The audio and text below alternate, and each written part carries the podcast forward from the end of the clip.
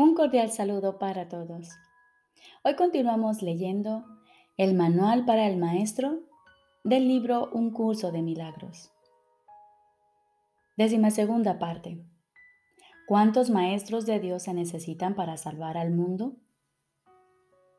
Jesús nos dice, la respuesta a esta pregunta es uno solo.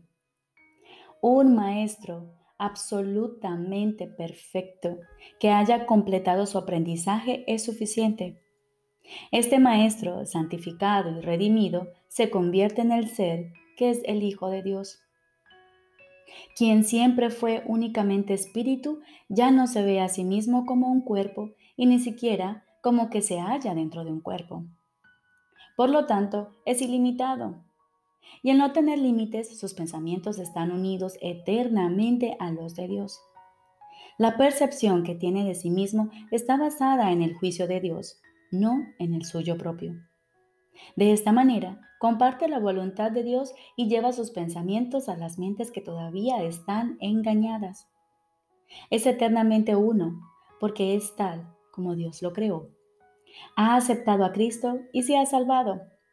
De esta forma, el Hijo del Hombre se vuelve el Hijo de Dios. Esto no es realmente un cambio, es más bien un cambio de mentalidad.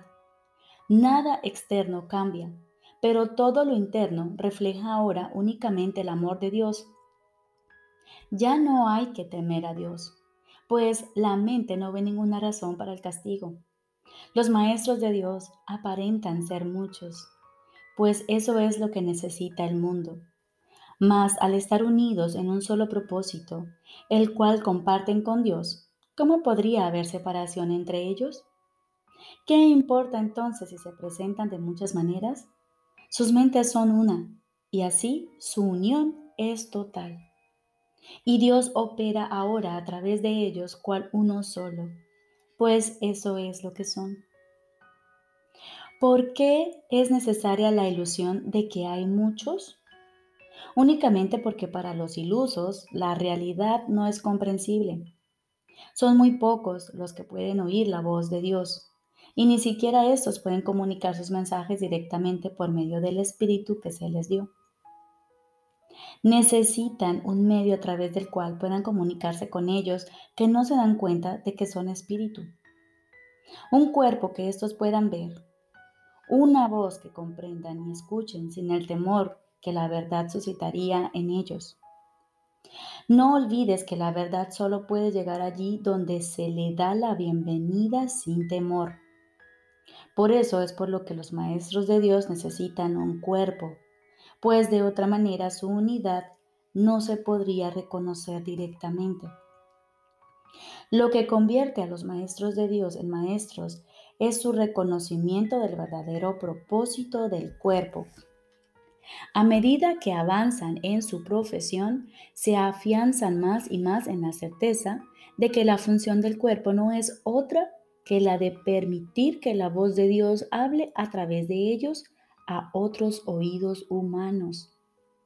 Estos oídos llevarán a la mente del oyente mensajes que no son de este mundo y la mente entenderá debido a su origen. Como resultado de este entendimiento, este nuevo Maestro de Dios reconocerá cuál es el verdadero propósito del cuerpo, la única utilidad que realmente tiene. Esta lección basta para dejar que entre el pensamiento de unidad y lo que es uno se reconoce como uno. Los maestros de Dios parecen compartir la ilusión de la separación, pero por razón del uso que hacen del cuerpo, no creen en la ilusión a pesar de las apariencias. La lección fundamental es simplemente esta. El cuerpo se convertirá para ti en aquello para lo que lo uses. Úsalo para pecar o para atacar, que es lo mismo, y lo verás como algo pecaminoso. Al ser algo pecaminoso es débil, y al ser débil sufre y muere. Úsalo para llevar la palabra de Dios a aquellos que no la han oído y el cuerpo se vuelve santo. Al ser santo no puede enfermar ni morir. Cuando deja de ser útil, se deja a un lado. Eso es todo. La mente toma esta decisión, así como todas las que son responsables de la condición del cuerpo. El Maestro de Dios, no obstante, no toma esta decisión por su cuenta. Hacer eso sería conferirle al cuerpo un propósito distinto del que lo mantiene santo. La voz de Dios le dirá cuándo ha llevado a término su cometido, tal como le dice cuál es su función. Mas Él no sufre, tanto si se va como si se queda. Ahora es imposible que pueda enfermar. La unicidad y la enfermedad no pueden existir. Repito, la unidad y la enfermedad no pueden coexistir. Los maestros de Dios eligen ver sueños por un tiempo. Es una elección consciente, pues han aprendido que toda elección se hace conscientemente con pleno conocimiento de sus consecuencias. El sueño afirma lo contrario, pero ¿quién podría, quién pondría su fe en sueños una vez que los has reconocido como tales? Ser conscientes de que están soñando es la verdadera función de los maestros de Dios, quienes observan a los personajes del sueño ir y venir, variar y cambiar, sufrir y morir. Mas no se dejan engañar por lo que ven reconocen que considerar a, una de las figuras del sueño como enferma y separada no es más real que considerarla saludable y hermosa. La unidad es lo único que no forma parte de los sueños. Y esta unidad que indudablemente les pertenece es lo que los maestros de Dios reconocen como lo que se encuentra tras el sueño, más allá de toda apariencia.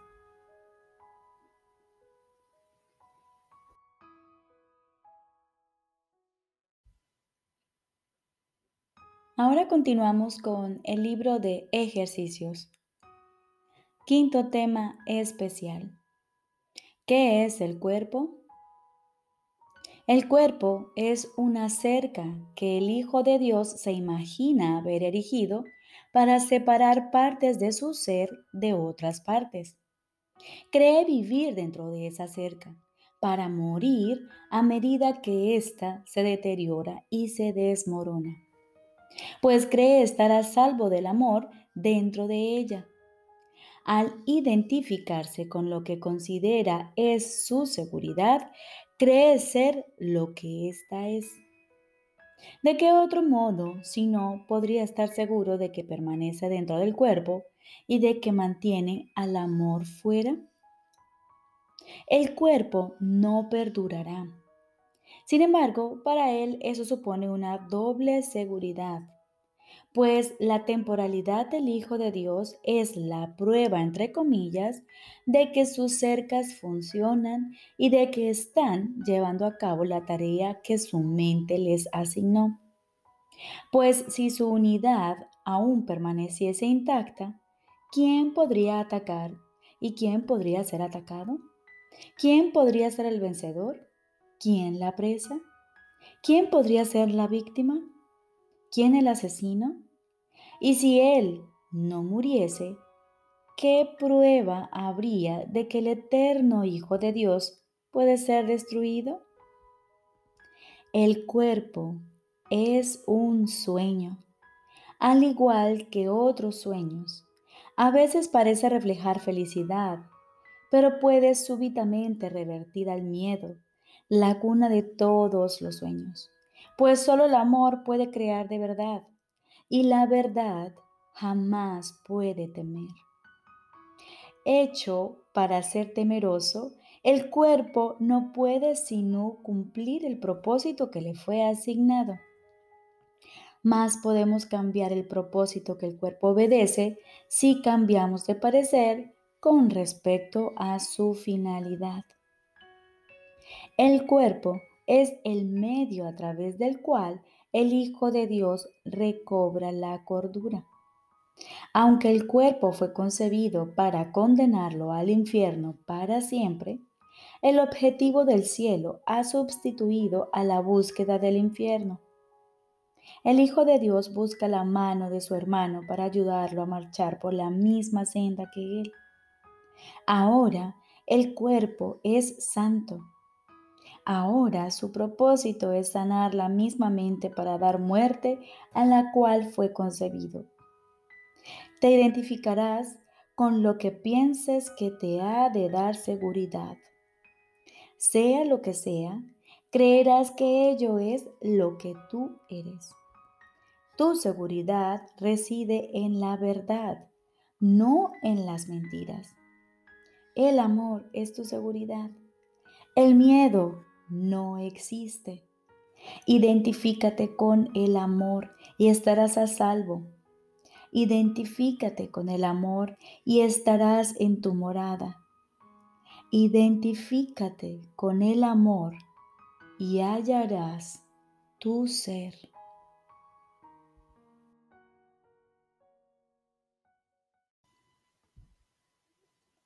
Lección número 270. Hoy no utilizaré los ojos del cuerpo. Hoy no utilizaré los ojos del cuerpo. Padre, la visión de Cristo es el don que me has dado, el cual tiene el poder de transformar todo lo que los ojos del cuerpo contemplan en el panorama de un mundo perdonado. Cuán glorioso y lleno de gracia es este mundo. No obstante, cuanto más podré contemplar en él lo que puede ofrecerme la vista.